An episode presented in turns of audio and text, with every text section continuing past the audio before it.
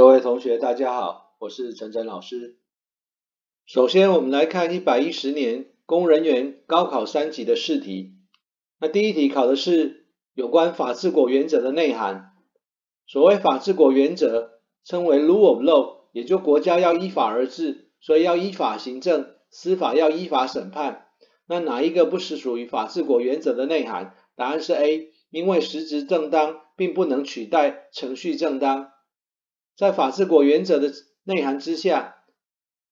不仅实体法上要符合正当的法律原则，程序上也要追求正当法律程序原则。所以在大法官释字五百八十九号的解释文提到，法治国原则是宪法的基本原则，所重的是人民权利的维护，就是 B 选项；法秩序的安定，叫法安定性原则是 C 选项，以及信赖保护原则的遵守是 D 选项。那民主法治国家公权力的行使与取得都要符合程序合法性跟实质正当性，纵使实质正当也不能够取代程序合法。国家各项措施除了要具有实质正当性以外，还要遵守程序正当性、合法性，这样才可以符合法治国原则。所以 A 选项不属于法治国原则的内涵，答案选 A。那第二题考的是一个很简单的宪法一百六十条第二项的条文的内容。题目问的是：甲已经满二十岁，没有受到基本教育，也就是我们国民教育，小学有六年，国中有三年。那依照宪法本文一百六十条的规定，已逾学龄未受基本教育的国民，一律受补习教育。所以选项要选 A，补习教育。虽然同学去补习班补习，不管你从小补的是国英数理化，还是要考公职去考补各式各样的课程，那个都是属于社会教育的一一环，不是所谓宪法指的补习教育。所以这一题答案选的是 A 选项。那第三题又考大法官的解释文，问的是有关中央立法强制地方自治团体要分摊一定比例的健保费。那问你下列何者正确？主要测验的部分是四至五百五十号的解释文。那答案是 C 选项。中央立法立的是全民健康保险法，强制地方自团体要跟中央来分担健保费，政府负担百分之十的部分。那大法官解释是合宪宣告，因为地方负有协力义务，因此中央可立法强制地方分摊。但立法时要给予地方政府代表出席陈述意见的机会。我们可以从释字五百五十号的解释文里面看得出来，地方自治团体是受到宪法制度性的保障，施政所需要的经费负担会涉及到财政自主权的事项，这个部分当然要法律保留原则，可是也不能因此侵害地方自治团体的自主权核心领域的限度。那可是基于国家整体施政的需要。全民健康保险这个部分，中央跟地方其实都有协力的义务。那中央依据法律啊，使地方来分担健保费的补助啊，这个宪法是允许的。我们在解释里面常常看到大法官喜欢写“尚非宪法所不许”的用语。所谓“尚非宪法所不许”，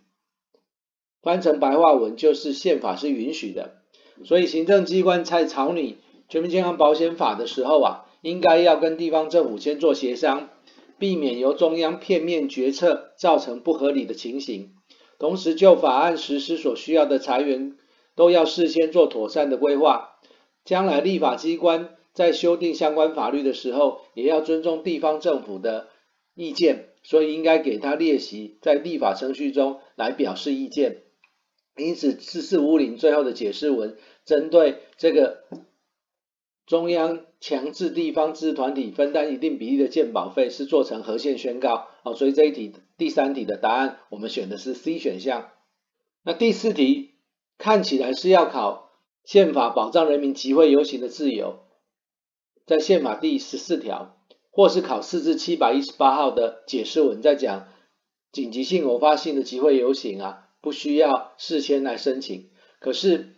这个高考。三级在一百一十年的第四题，其实考到集会游行法的规定。题目问说哪一个事项是室外集会，但是不需要向主管机关事先申请许可？答案是 B 选项。庙会、婚丧喜庆活动这个部分影响的比较小，不管在社会秩序跟交通的部分，所以依照集会游行法第八条第一项第三款的规定，室外集会游行原则要向主管机关申请许可。可是，在第三款提到宗教民俗、婚丧喜庆的活动，这个可以不用申请许可。所以答案是 B。其他像 A 选项集体向主管机关表达抗议啊，或是 C 选项到立法院集体陈情抗议，或到法院去抗议司法不公，这个都要事先申请许可。那国家考试在宪法的题目很少考到宪法本文增修条文，或是它的执法的相关规定。集会游行法第八条的测验其实不太符合宪法上的测验范围。可它既然考出来了，尤其是这个部分其实是出现在解释文的解释理由书有，所以还是要请同学注意，不需要申请许可的室外集会游行，主要是庙会、婚丧、喜庆活动。第五题考的是性别平等的保障，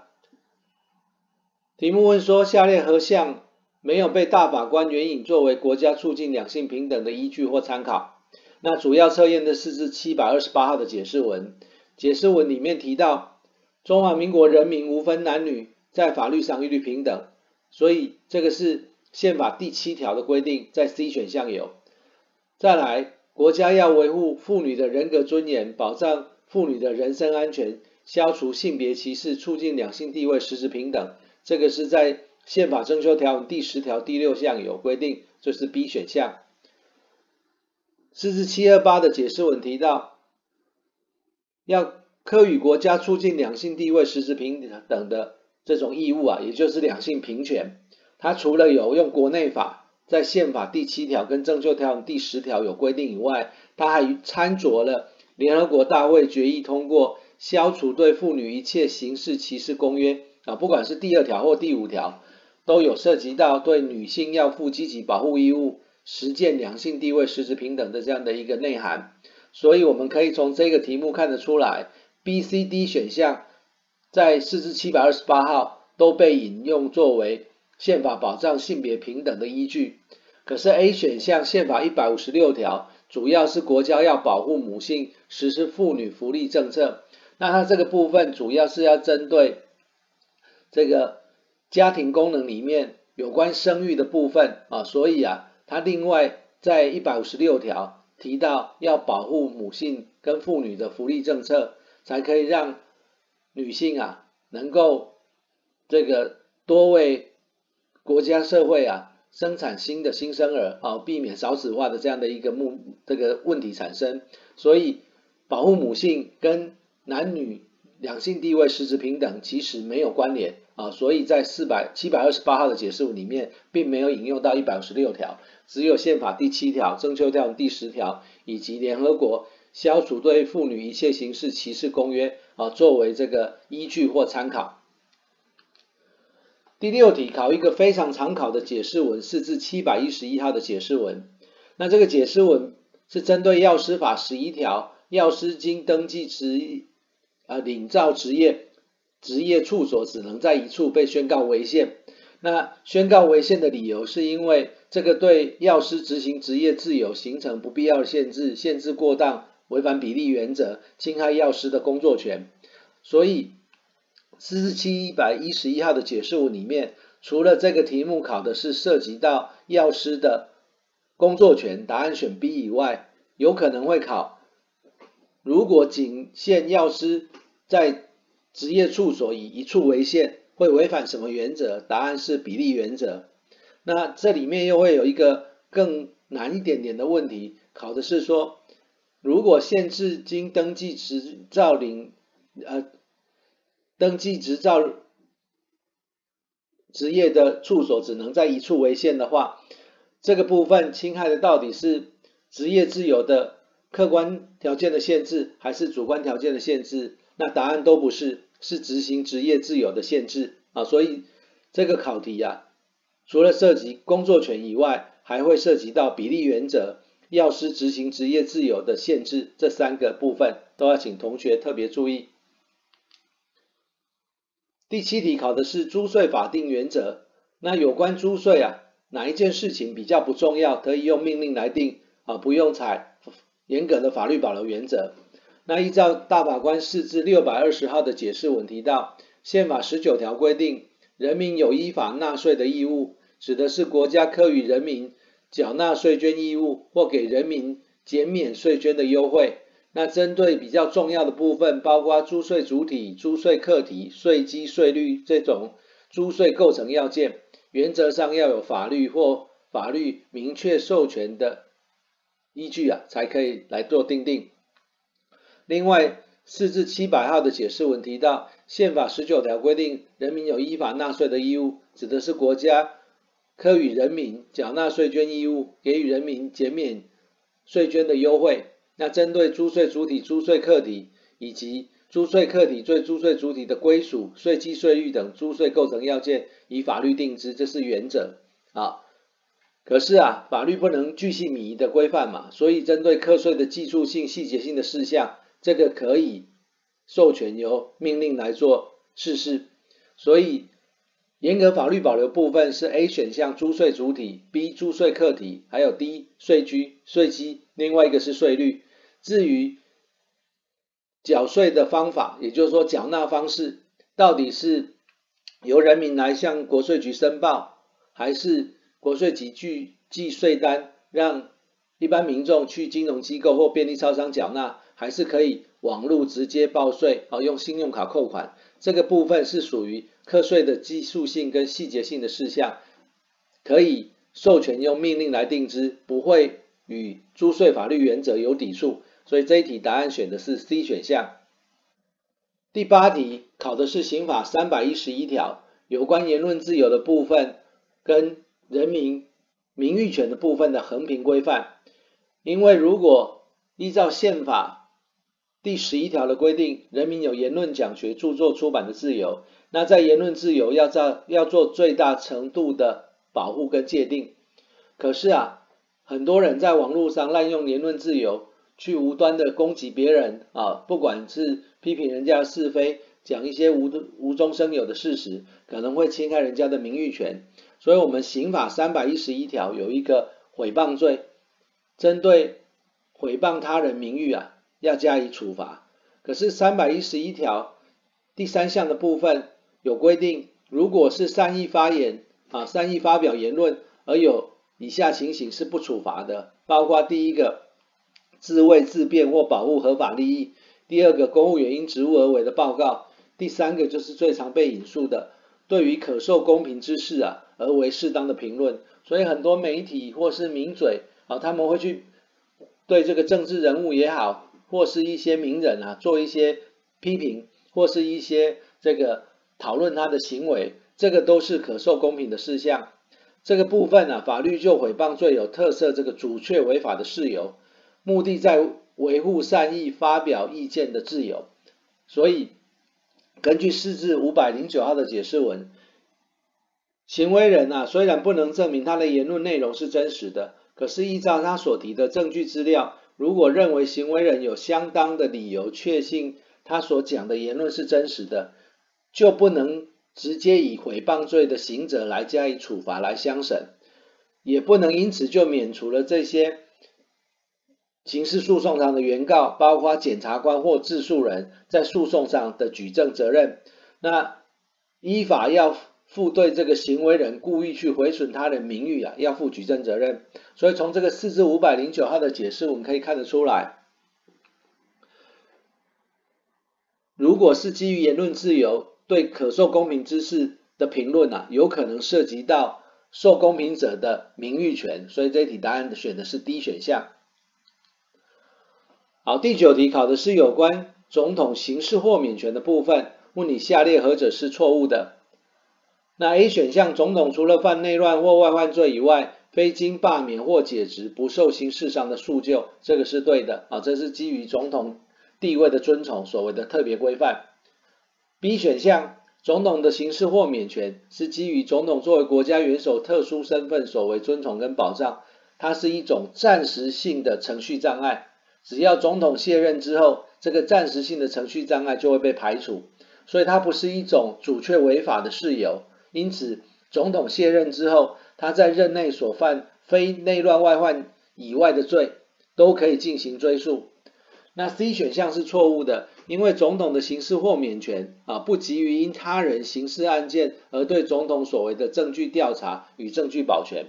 最后，如果发现总统有犯罪嫌疑，可以保全证据，但不能限制总统的人身自由啊。D 选项也是正确的。那这整个题目啊，涉及到的解释文是释字六百二十七号。那释字六二七的解释文在国家考试里面也是经常性的出现，考古题啊。应该已经超过十题以上，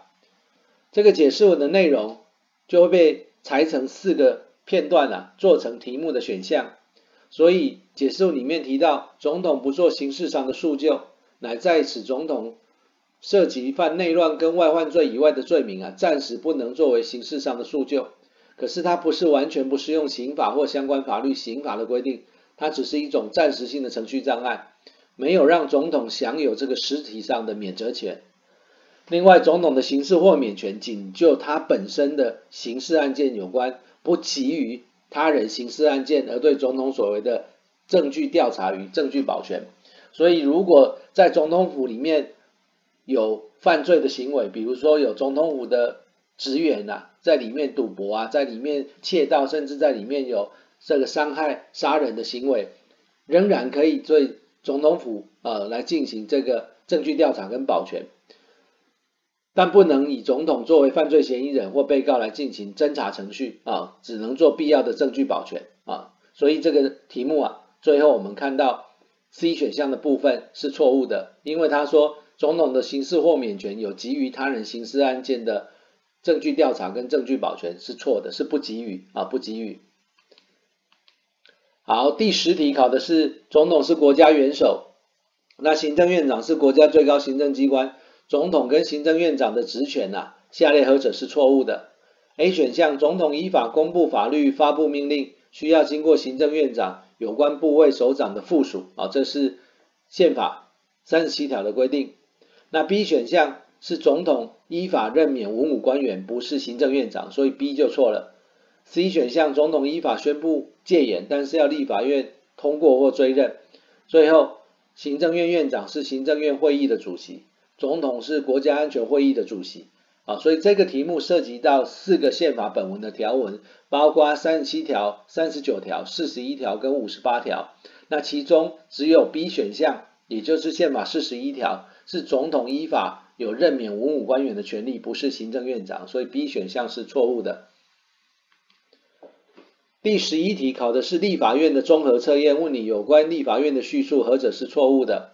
？A 选项说。总立法院设院长、副院长各一人，是委员互选，没有错。那以出席人数过半数之票数者啊来当选，也就是说，要出席人数要过半数去投票啊，那要过半数同意的话才会当选。那 B 选项立法院会期啊分两次啊，上半会期是二月到五月，下半会期是九月到十二月。立法院的会期啊。立法委员自行召集，但是开会的时候要立法委员总额三分之一出席啊。B 选项也是正确的。那 C 选项，立法委员的总额啊，以每届当选人数为计算标准，在会期中辞职去职亡故的话，应减除。这个选项是错误的。我们等一下来看法条，它规定在立法院职权行使法。那 D 选项是正确的，我们先说明啊，立法院受总统的知情也好，或四法四分之一以上的立委联署，就可以召开临时会，在这个常会以外啊，可以召开临时会。那这个题目涉及到的条文啊，主要是立法院职权行使法第四条的规定。条文内容是说，立法院会议啊，要三分之一的委员出席才可以开会。那立法委员总额是以每会期实际报到人数来计算，会期中有辞职、去职或亡故的会减除，所以立法委员总额三分之一来作为开会的标准，那个总额是以每会期实际报到人数，可是选项是以每届当选人数就错了。像这种考法条很小的一个部分啊，错的让同学很难判断，除非你对法条非常熟练，才有办法。知道它的错误，所以像这种考题，因为它很冷门，也是一个很小的一个考点，所以同学只要做到这种题目，就要把它列管起来啊。在立法委员总额的定义是以每会期，不是每届啊人数来计算啊，每会期实际报到人数作为计算标准啊。其他的规定包括宪法六十六条，立法院设院长、副院长各一人，委员互选之。那立法委员互选院长、副院长办法里面有提到啊，如果要针对立法院院长、副院长选举的话，得以出席人数过半的票数来做这个当选与否的判断。那宪法六十八条里面说，立法院会期有两次嘛，啊，第一次是二月到五月，第二次是九月到十二月，必要时候可以延长。宪法六十九条规定，立法院遇有两种情势啊，可以召开临时会，第一个是总统知情，第二个是立法委员四分之一的请求。所以这个十一题的考题里面啊，涉及到很多条文的内容的一一些组组合，所以同学在。念这个题目时同时去复习相关的条文啊，只是 C 选项立法委员的总额啊是以每会期报到人数，不是这个当选人数的部分，要请同学特别注意。好，第十二题是一个比较简单的题目，那监察院有弹劾权，可是弹劾的对象不包括总统啊，因为总统、副总统的弹劾是由这个宪法增修条文啊第二条第十项的规定。弹劾总统、副总统是由立法院提案，然后再由这个大法官啊组成宪法法庭来做判决。因此，监察院弹劾的对象不包括总统、副总统。依照宪法增修条文第七条第三项的规定，监察院对中央地方公务人员、司法院、考试院的人员都可以提这个弹劾案。那弹劾案的提出要监察委员两人提议，九人审查决定。另外，监察院对于监察院人员的失职违法的弹劾，也适用宪法的规定。所以，如果依照第十二题的考题来看，监察院可以弹劾的对象包括法官、包括监察委员跟监察院长、包括考试委员跟考试院院长、副院长。但是，总统、副总统的弹劾不是由监察院来负责，是立法院提案交给宪法法庭来判决。另外，考试也常考的是，如果监察院不能弹劾的对象，除了总统、副总统以外，还有哪些对象？答案是各级民意代表，包括中央的立法委员、地方的议员代表。因为这些民意代表是透过选举产生的，所以只能罢免，因为他们没有在行使行政权啊，他们不是行政机关的这个首长或人员，或是一般的常任文官，像这个法官。啊，所以啊，民意代表只能罢免，不能弹劾。那监察院的弹劾对象不包括民意代表，也不包括总统。可是总统可以弹劾，只是弹劾程序是立法院提出，啊，交给宪法法庭来判决。第十三题考的是宪法八十一条，法官非依法律不得减俸。问你下列何者是错误的？A，那立法院可不可以法律通案来删减全国法官的俸给？可以，通案的都可以。个案的就不行。那 B 立法院基于俸给的公平性，得立法或修法删减退职法官的月退休俸吗？也可以，这就是年金改革。可是 C 是错的，立法院以年度预算去删减大法官的职务加给，依照释字六百零一号的解释，我们被宣告违宪啊。那主要的部分，因为司法院院长、副院长依照宪法增修条文第五条第一项是由大法官并任。他们领取这个司法人员专业加给的部分是合法合宪的，因此不得由立法院在预算中予以删除啊。所以 C 选项说立法院得以年度预算删减大法官的职务加给是不可以的。如果是通案去减了所有各级法院法官的俸给，那含大法官的部分，这个就可以。那最后 D 选项立法院得以预算降低司法院院长、副院长公务坐车的等级，这个也没有问题，因为。不是不给司法院院长、副院长公务坐车，只是因为预算有限啊，他们不可能给太高级或费用太高的这种公务车，所以他可以做预算的调整。但是要删减这个大法官职务加级这个部分是被宣告违宪的。好，接下来是第十四题，考我国违宪审查制度，那有四个选项。A 选项说司法院大法官是总总统进行提名跟任命啊，那大法官要总统提名，要交给立法院同意才能任命，不是直接提名任命。只有行政院长、总统可以进行任命，大法官是总统提名，立法院同名同同意之后才可以任命，所以 A 选项不对。那 B 选项，大法官共十五人，任期八年，不得连任，不是连选人，不是连任一次，好，所以那个 B 选项后段是错误的。C 选项是正确的，宪法诉讼法在明年一百一十一年就要正式施行上路了。那规定人民可以申请解释确定终局判决违宪的部分是对的。D 选项是错误的，对于裁判长所适用的法律有抵触宪法，欲申请解释宪法的法官。啊，是各级法院的法官，不是仅限最高法院跟最高行政法院的法官。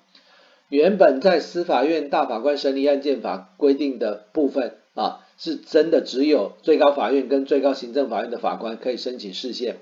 可是后来大法官的解释文说，啊，这个限制太严格了，应该是各级法院的法官都有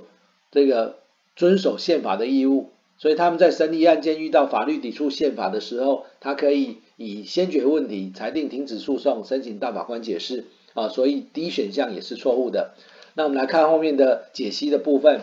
宪法征修条文第五条第一项规定啊，大法官是十五人嘛，然后含院长、副院长，总统提名不会直接任命，要经立法院同意才能任命。那征修条文第五条第二项规定的是大法官任期八年，可是是不得连任的。宪法诉讼法五十九条规定，人民就其依法定程序已经用尽审情救济的案件，对受不利确定终局裁判所适用的法规范啊，就主要是还是抽象的违宪审查，抽象规范违宪审查。他认为裁判所适用的法规范或这个该裁判啊有抵触宪法的疑义，才可以申请宪法法庭来宣告违宪。那四至三百七十一号的解释文说，法官审理案件时应适用法律，以合理的确信认为有抵触宪法疑义，各级法院不限最高法院跟最高行政法院的法官都可以先决问题裁定停止诉讼啊，在客观上形成确信法律违宪的具体理由啊提出之后，申请大法官解释。好，最后一题也是。去年到今年很常考的一个问题，考新闻自由，问你下列何者是正确的？那 A 新闻自由宪法有明文规定在十一条，不是二十二条的概括式人权。B 选项受新闻自由保障的主体呀，啊不限这个媒体机构及其从新闻从业人员，包括 C 选项的非任职于媒体的公民记者的采访，都受到新闻自由的保障。所以除了 B 对以外，C 要把那个非划掉。受新闻自由保障的主体，包括新闻媒体、新闻从业人员以及非任职于媒体的公民记者，都受新闻自由的保障。所以 B 对 C 错。那 D 选项，新闻采访行为啊，对公众意见形成至关重要，但是没有限制，只有在明显立即危险的时候才可以有法律限制。啊，只要基于公益的需要，就可以依照法律来做适当的限制。那主要的依据都在四至六百八十九号的解释文。解释文提到，为了确保新闻媒体能够提供具新闻价值的多元资讯，促进资讯充分流通，满足人民知的权利，形成公共意见与达成公共监督，来维持民主多元社会的正常发展。所以新闻自由是不可或缺的机制，受宪法十一条的保障，不是二十二条。那新闻自由所保障的新闻采访自由，非仅保障隶属新闻机构的新闻记者的采访行为，也保障一般人为了提供新闻价值的资讯于众，或促进公共事务讨论以监督政府而做的新闻采访行为，就所谓的公民记者。而且新闻采访自由不是绝对的，国家只要在不违反宪法二十三条法律保留原则以及比例原则之下，就可以用法律或授权命令做适当的规定，不需要严格限制啊，只只有具明显而立即危险才可以限制啊，只要基于这个公益的需要，就可以做适当的限制。好，以上是高考三级的部分，在今年所测验的十五个题目，那大部分的题目都是在我们书里面有出现过考古题，有重复出现的题目居多。除了集会游行法啊、呃，那个第八条比较特殊的一个条文的测验以外，大部分的考题啊，我们都可以在我们书里面找到类似的考古题。那以上是高考三级的宪法试题解析。